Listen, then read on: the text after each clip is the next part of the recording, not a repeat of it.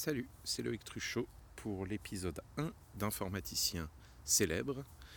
Et nous allons parler aujourd'hui d'Alan Perlis, le tout premier lauréat euh, du Turing Award, du prix Turing en 1966. Mais avant de parler directement de Alan Perlis, faisons un tout petit point sur ce qu'est ce prix Turing.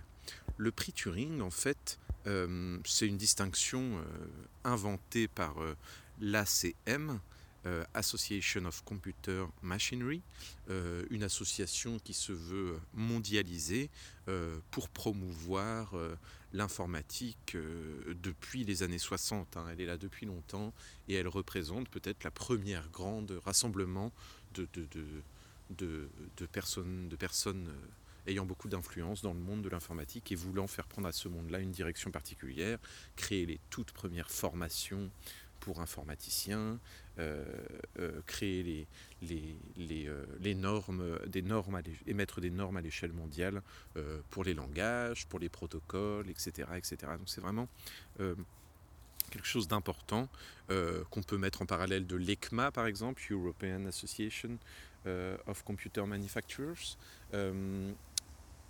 j'ai dû inverser les, lettres, mais c'est pas grave, euh, et qui donne la norme de JavaScript aujourd'hui, entre autres. Euh, voilà.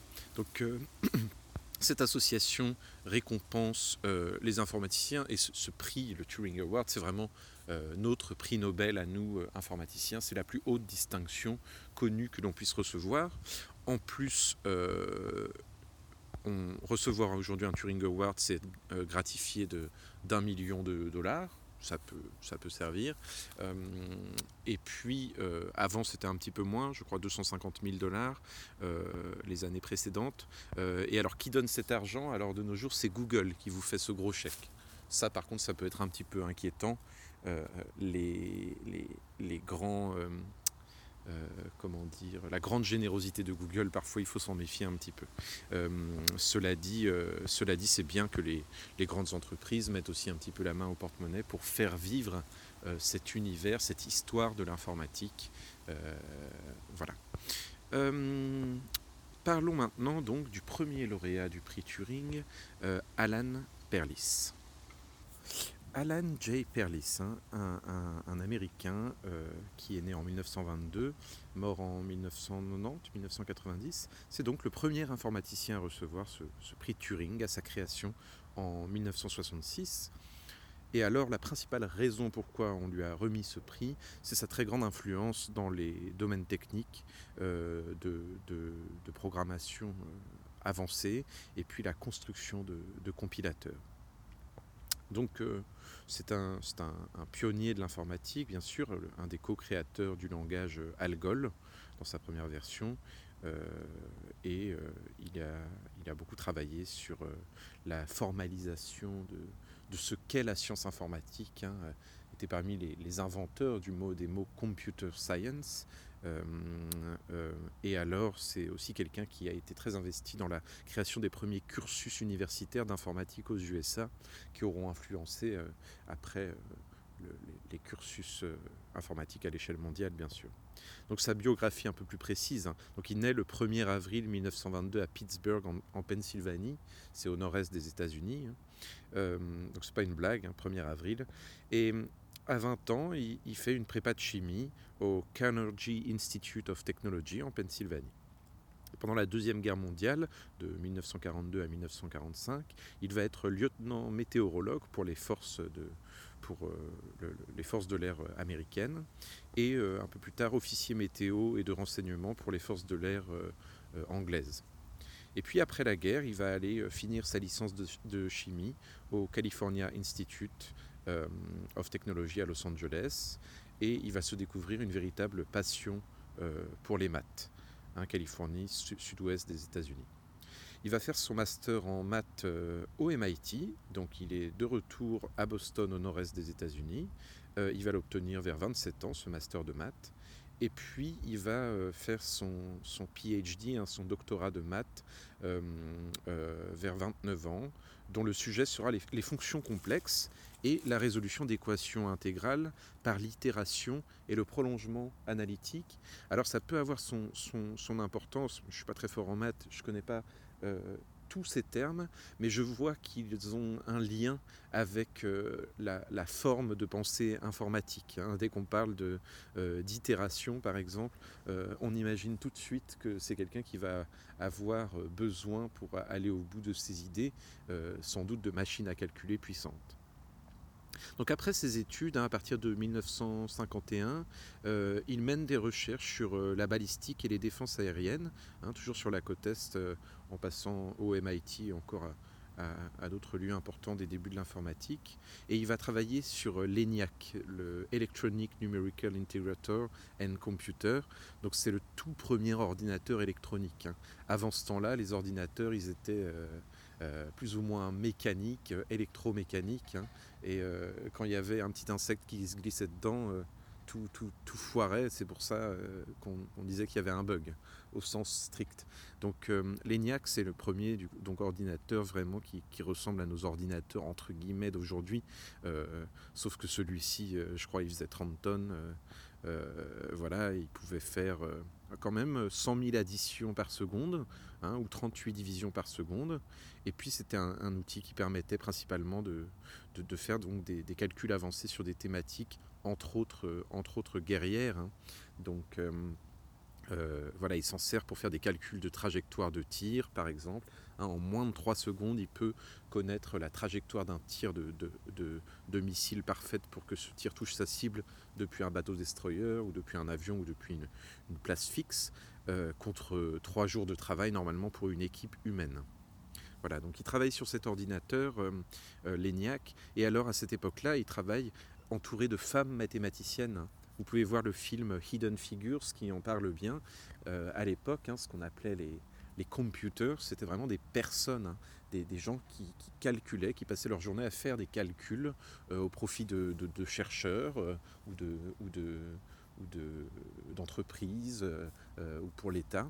Et donc c'était énormément des femmes hein, qui étaient passées d'un métier parfois de, de, d'aide, de, secrétariat auprès de, auprès de chercheurs, euh, à un métier euh, d'aide à l'utilisation des outils informatiques. Et finalement, c'est elle qui avait la connaissance de, l'outil.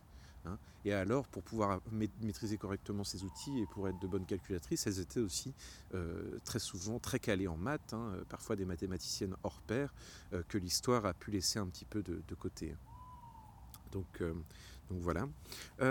donc Dès la fin des années 50, il commence à, bosser plus sérieusement sur des matières informatiques qu'on va connaître aujourd'hui, euh, en, particulier sur la création d'un des tout premiers euh, euh, langages qui s'appelle IT, pour Internal, Translator.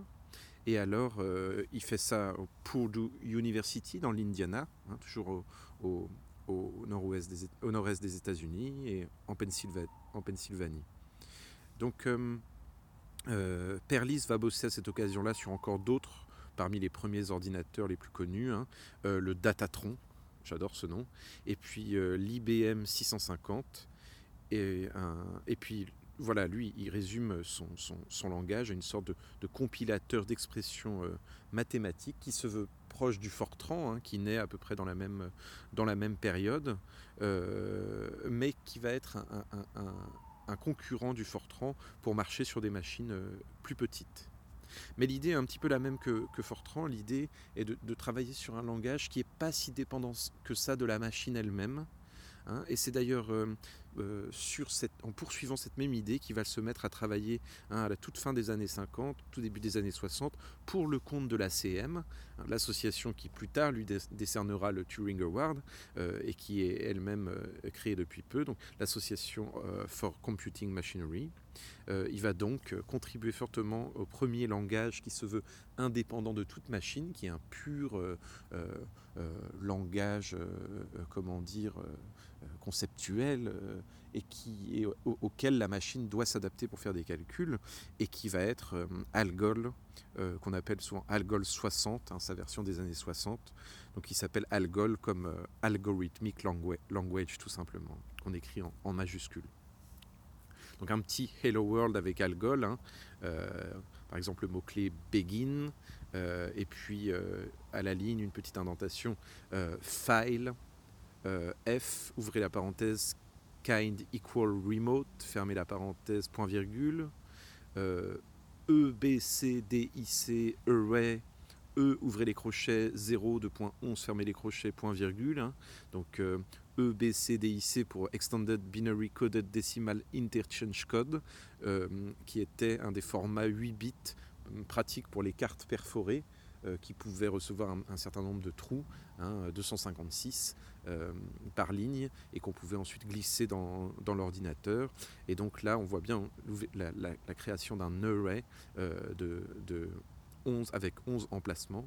Et puis on continue alors avec une, commande replace e by ouvrez les guillemets hello world point d'exclamation fermez les guillemets point virgule et puis enfin write f étoile e entre parenthèses et puis le mot-clé end avec un point.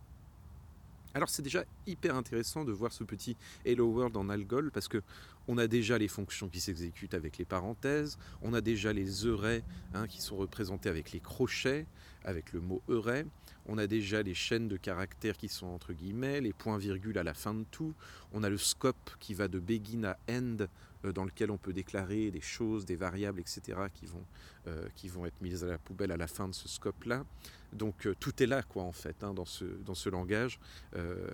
presque tout ce qu'on fait aujourd'hui dans n'importe quel autre langage est déjà, est déjà présent. Donc Algol, c'est un langage qui se veut procédural, hein, tout s'exécute d'affilée, impératif, donc on communique avec l'ordinateur dans son langage à lui, on ne réfléchit pas nécessairement avec les mots humains qui, décrivent le mieux le problème, on essaye de trouver euh, des manières de communiquer, des calculs précis à la machine, hein, très très mathématiques. Euh, c'est un langage statiquement typé, comme on, l'a vu dans mon petit Hello World, on est obligé de déclarer euh, que mon array, c'est un type de ray qui a une taille bien précise, etc. etc. Euh, c'est un langage qui est évidemment compilé, c'est peu pertinent à l'époque, hein, mais voilà, euh, on met une, carte perforée qui contient les instructions, et puis euh, voilà, Algol compile. Et puis on a pour ce langage rien qui est prévu pour les entrées-sorties.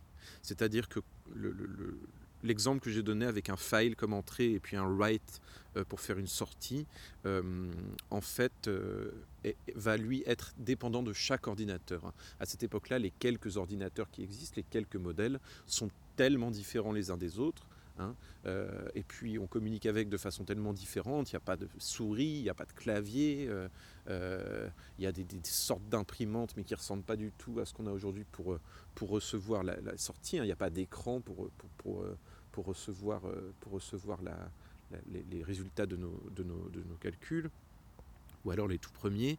Donc, euh, donc, euh, donc vraiment, les, chaque ordinateur va devoir implémenter Algol à sa façon et lui rajouter quelques structures pour, pour, pouvoir, pour pouvoir fonctionner avec ce qu'on lui donne comme info en entrée et ce qui nous retourne en sortie après avoir exécuté le programme. Donc c'est aussi un langage dans lequel il y a déjà plein de choses comme on a vu. Hein les commentaires, structure de contrôle, variables. Et alors c'est le premier langage qui a un, vrai scope euh, ou des sous-parties du programme. Hein.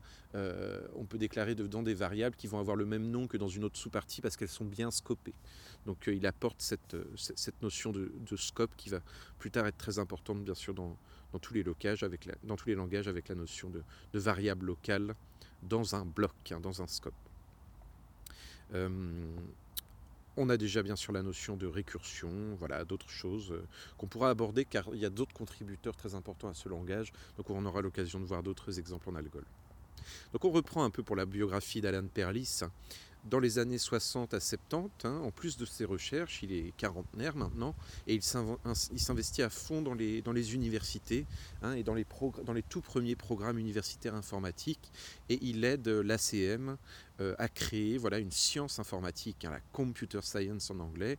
On formalise le parcours, les programmes scolaires, les diplômes euh, qui vont faire la première génération d'informaticiens. Et alors tout ça est principalement financé par l'ARPA, hein, euh, Advanced Research euh, Projects Agency de la défense américaine. Il y a un lien très très fort entre les, débuts de l'informatique et l'armée, bien sûr. Euh, comme on a vu, hein, ce, contributeur-là, à l'origine, il voulait un ordinateur puissant pour calculer des trajectoires de missiles. il devient un ambassadeur de ce langage à l'école à l'international, mais c'est aussi quelqu'un qui a énormément défendu le langage APL, hein, son langage favori sur lequel il aura écrit des articles. Un petit Hello World en APL, ouvrez le guillemet simple, Hello World, point d'exclamation, fermez le guillemet simple et c'est tout. Hein. Il appréciait beaucoup ce langage pour sa, simplicité, son côté direct, et on peut le voir ici dans l'exemple d'un Hello World. Il est, euh, il est euh, comment dire, sans fioriture.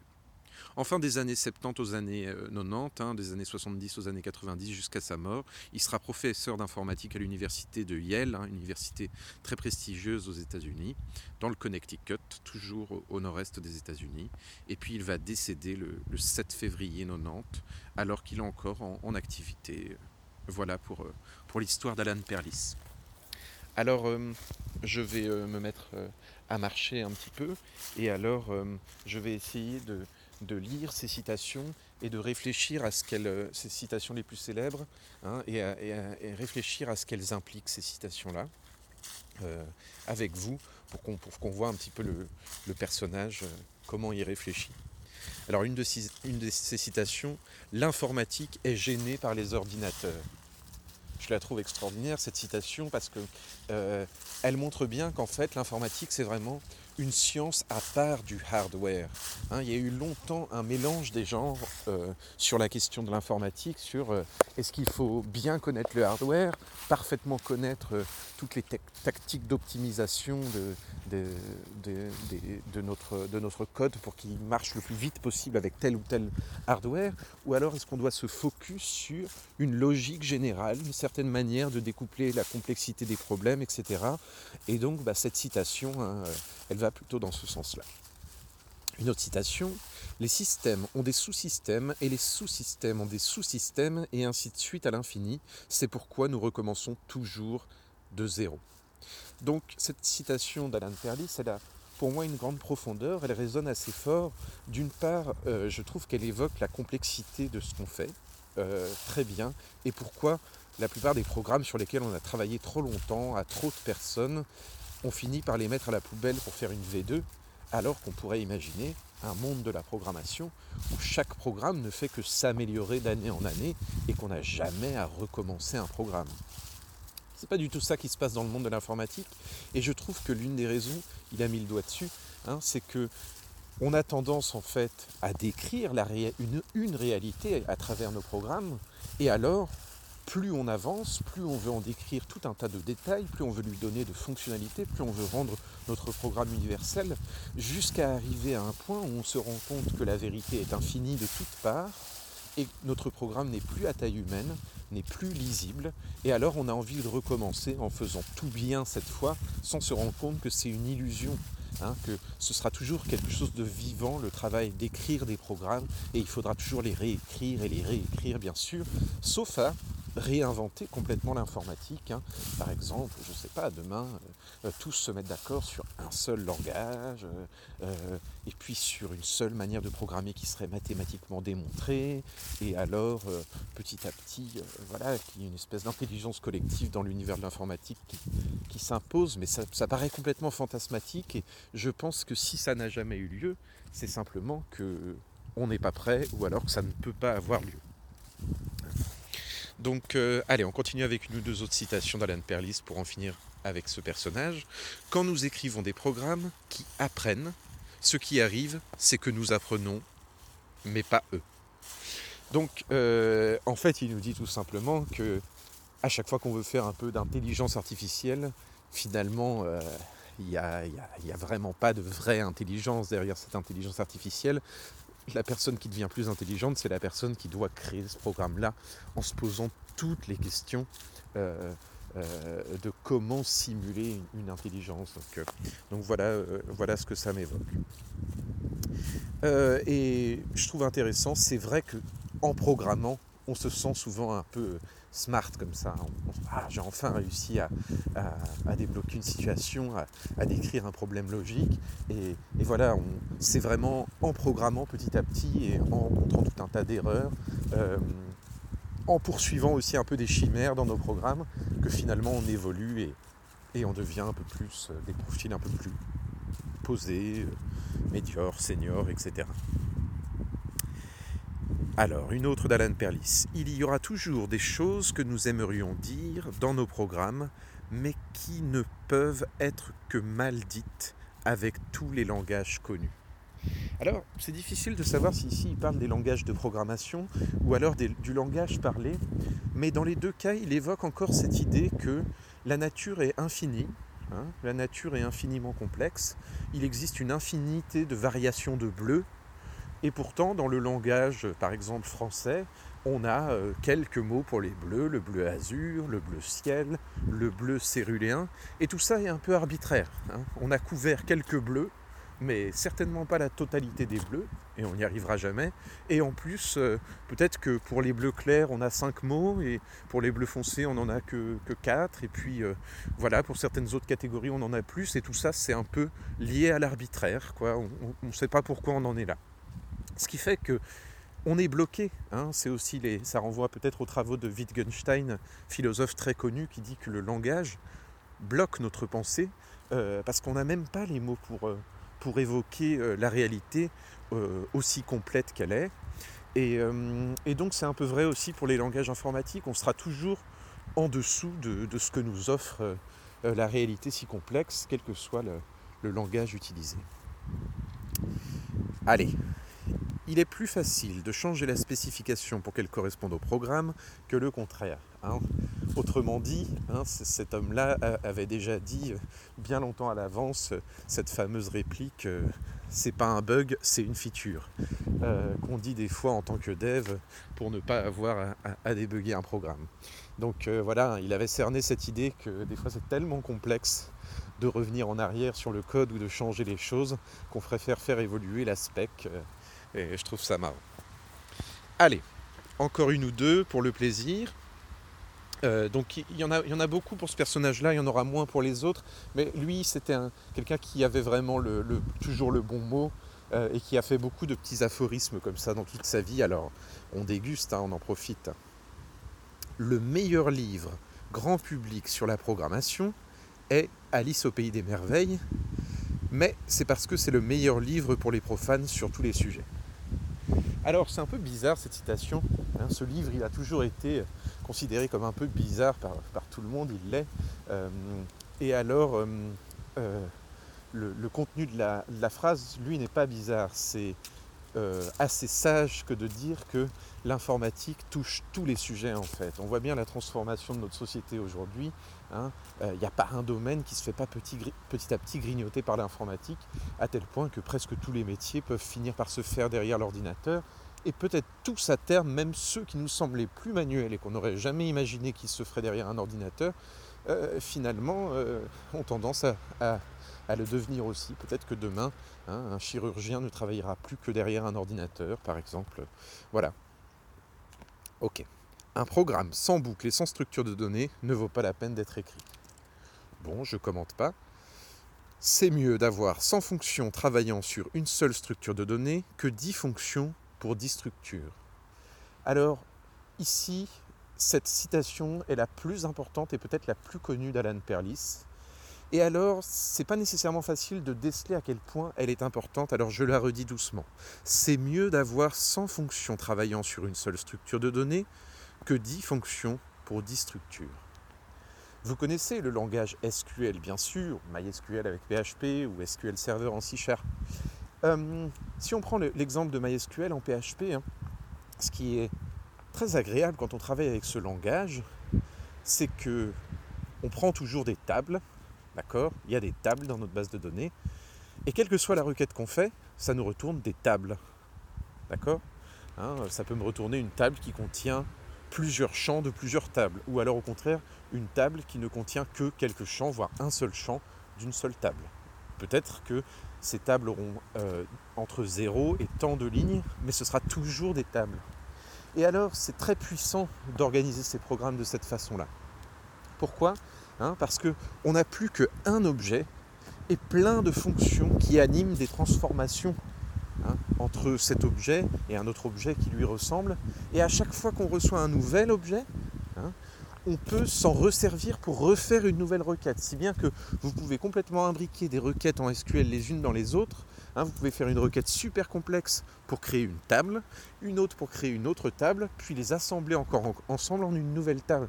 Donc ça, c'est un algèbre des tables de données finalement. C'est comme créer des maths, mais au lieu de les faire pour les nombres, on le fait pour des tables en SQL. Et c'est vrai dans plein d'autres domaines, il existe un algèbre, algèbre des strings et puis un algèbre de tout un tas de structures de données qu'on peut inventer dans nos programmes. Et alors, inventons-en le moins possible hein, et travaillons plutôt sur les fonctions autour de cette, de cette structure de données qu'on choisit une bonne fois. Des fonctions qui prennent en entrée cette structure de données et qui, prennent, et qui retournent toujours cette même structure de données idéalement ou alors qui prennent quelques paramètres autres, mais qui retournent en tout cas toujours cette structure de données. Voilà, très intéressant. Et puis ça fait du bien de parler un petit peu de, euh, du génie de SQL. Ok. Alors, euh, en programmation, tout ce que nous faisons est un cas particulier de quelque chose de plus général, et souvent nous nous en apercevons trop vite. Je ne commente pas. Un programmeur Lisp connaît la valeur de tout, mais le coût de rien intéressant, hein, le langage Lisp qui est très déclaratif, très très déclaratif par rapport au langage impératif sur lesquels euh, euh, Alan Perlis travaillait et soutenait. Euh, bah, un langage très déclaratif, hein, à l'époque, c'était obligatoirement un langage très lent. Donc quand je dis un langage très déclaratif, c'est un langage dans lequel on n'utilise quasiment que des mots humains et que tout est compréhensible en première lecture dans notre programme, même si on ne sait pas faire parfaitement des itérateurs, des boucles forts, des générateurs de je ne sais quoi, euh, des, threads, des, threads, euh, tout le vocabulaire euh, profond de l'informatique qui nous égare parfois, ou qu'on ne connaît pas quand on débute eh bien, euh, devrait rester invisible dans un, dans un beau programme déclaratif. Et le langage Lisp est fait pour ça. C'est un langage fait pour créer des langages, en fait, qui ressemblent au langage humain. Ok. Enseigner la programmation va à l'encontre de l'éducation moderne.